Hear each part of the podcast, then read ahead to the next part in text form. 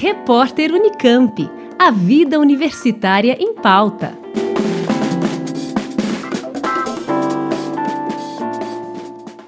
Cresce o número de casos de dengue em São Paulo. Em 2022, foram 107 mil casos contra 104 em 2021. O número dobrou não só no número de casos da doença, mas também de mortes, que passaram de 44 para 77 só nos primeiros quatro meses do ano. Na capital também houve um crescimento expressivo, com 3.129 casos. Em janeiro deste ano eram 224 confirmados, passando para 1.353 somente no mês de abril. Eu conversei com Marcos Boulos, professor sênior do Departamento de Doenças Infecciosas e Parasitárias da Faculdade de Medicina da USP, que explicou que a dengue é uma doença sazonal e, apesar da epidemia, ela não acontece de uma forma tão intensa como em anos anteriores. Dengue é uma doença sazonal. Aparece geralmente no verão, ou quando esquenta muito, quando chove muito, que com as chuvas você tem maior proliferação do Aedes, o mosquito transmissor, e você pode ter maior transmissibilidade. Por um acaso muito grande, nos dois últimos anos, o número de casos de dengue foi menor do que costumava ser. Na pandemia, houve uma diminuição do número de casos. Nós não temos uma explicação adequada para isso. Provavelmente, as pessoas ficando mais em casa devem ter cuidado mais de sua casa, evitando águas paradas.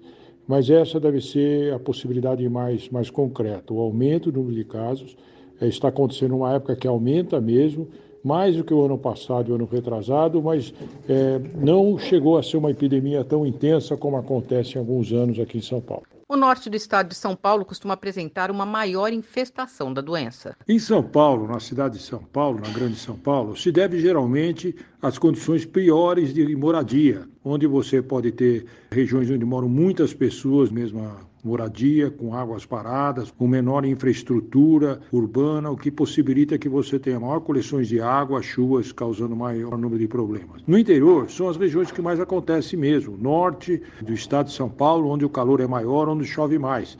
Então é tradicional, São José do Rio Preto, na sua região, Ribeirão Preto e região, ter liderar o número de casos de dengue no estado de São Paulo.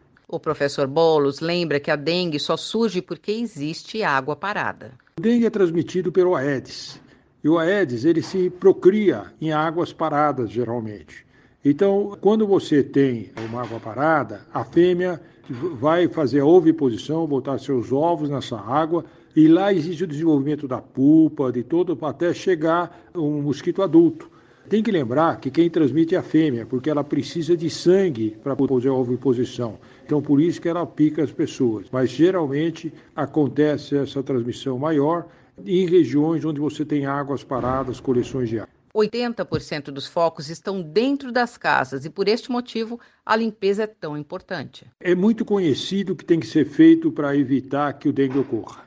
Claramente, é água parada que é o problema mais sério. 80% dos focos estão dentro das casas. Por isso é muito importante a divulgação para a população, evitar águas paradas. Ver se, se a caixa d'água está tampada, se não existe no quintal garrafa PET, pneus que podem colecionar água.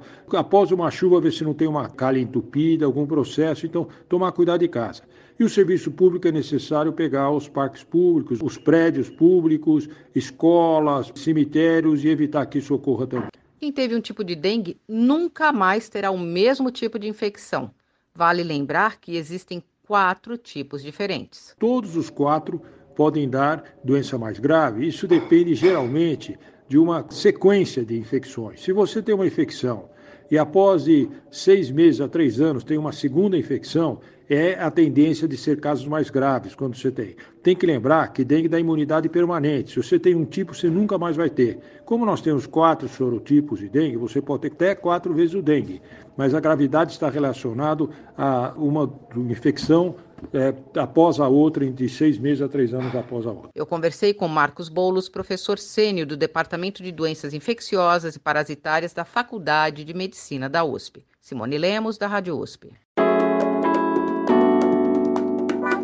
Repórter Unicamp. A vida universitária em pauta.